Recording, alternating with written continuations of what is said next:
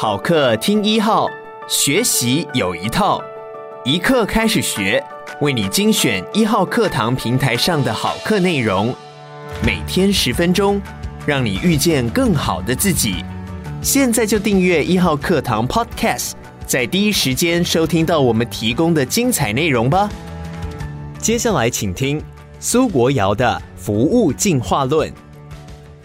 我想大家都有共识。服务一定要与时俱进的改变。以前在服务业有所谓的标准化作业程序 （SOP），认为训练出一致性的服务是一件好事。你问服务员是否可以用 ABC，他会转达他的主管请示后，然后告诉你：我们不能 ABC，我们只能 SOP，也就是一切照制度来进行。如今服务只谈标准化就落伍了。现在讲究互动式的服务，要 smart，要机智性，要 casual 的，要能够自然的。这也就是我们要谈的服务进化论。事实上，今天谈的可能过两年又退流行了，因为以后可能是无声的服务。现在的人都不太爱开口说话了，都习惯用 Line、WeChat 线上沟通。不止台湾在改变。而是整个世界性的改变。前面提到，我参加远见服务国际论坛，在提问的时间，我想提问帝国大饭店的社长。我要说，社长先生，请问你们公司对 AI 人工智慧的看法？AI 将如何运用在服务作业中？有哪些环节？结果我还没提出，远见杂志社的社长杨玛丽就说：“好多人都有同样的问题哦，都是问 AI 的事情。我们可以想见，人工智慧必然深度的介入人的服务业。目前已经开发了许多服务型的机器人，像是 Paper，就应用在许多的产业。但是人工智慧会全面取代人的服务吗？应该不会。”让我们拭目以待吧。有位朋友给我看一张照片，是一张上海的餐厅，有一个能与人互动的机器人。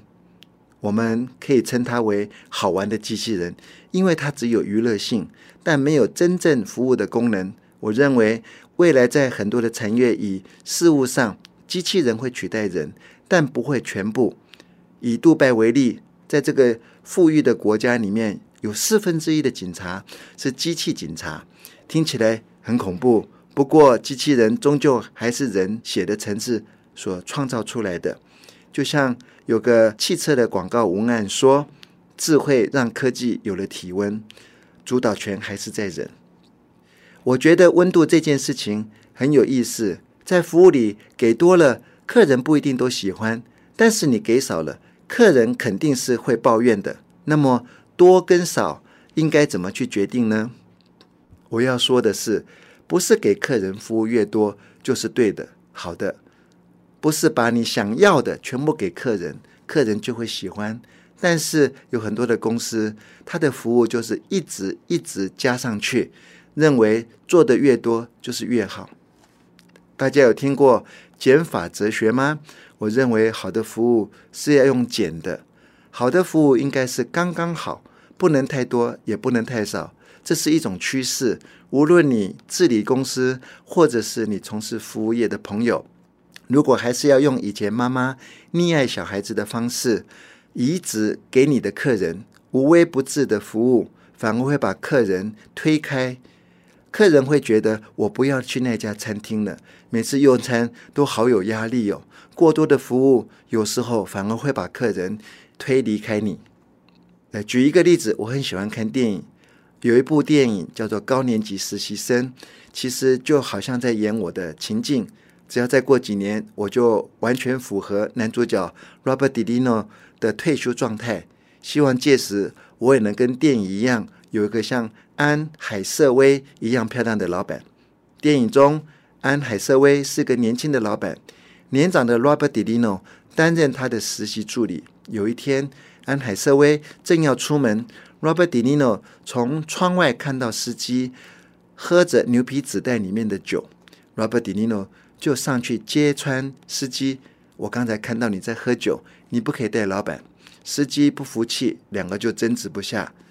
刚好安海瑟薇就出现了，在 Robert De Niro 眼神的压力下，司机说：“老板，今天我身体不舒服，没办法开车带你出去。”这个时候，Robert De Niro 就挥挥手说：“我可以开，先把别人干掉，自己就会有机会了。”第二天清晨，Robert De Niro 的经理打电话给他说。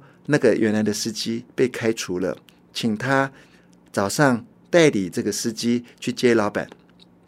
Robert De Niro 义不容辞的答应了，早早的到了老板的家中去等待，而且跟他的先生、女儿在厨房里面轻松的喝咖啡聊天。安海瑟薇从楼上下来，心里就揪了一下，为什么之前的司机为他开车了一年，从来没有踏过他家一步？这个代班的竟然第一天就混进他家的厨房里面。过了两天，第三天早上，他传了一个简讯给他的经理，把他调离开我身边。经理就追问他原因，他就传了 too observant，太过观察入微了。很多的是安海瑟薇还没讲出口，Robert De Niro 竟然就知道他要什么，而且立刻给他。当服务贴心做到这个程度，反而是造成反效果的。我在饭店服务的时候，有所谓的四大服务心法，其中有一个就是凡事想在客人之前。然而，这个守则放诸现在，有些客人可以，有些恐怕并不适合了，因为并不是每个客人都希望你想在他的前面，就像。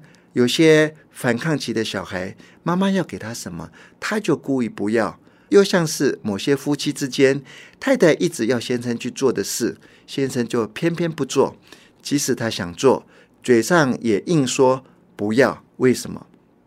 因为先生觉得 too much，被干涉太多了，仿佛太太是一架直升机，一直在他头上盘旋个不停。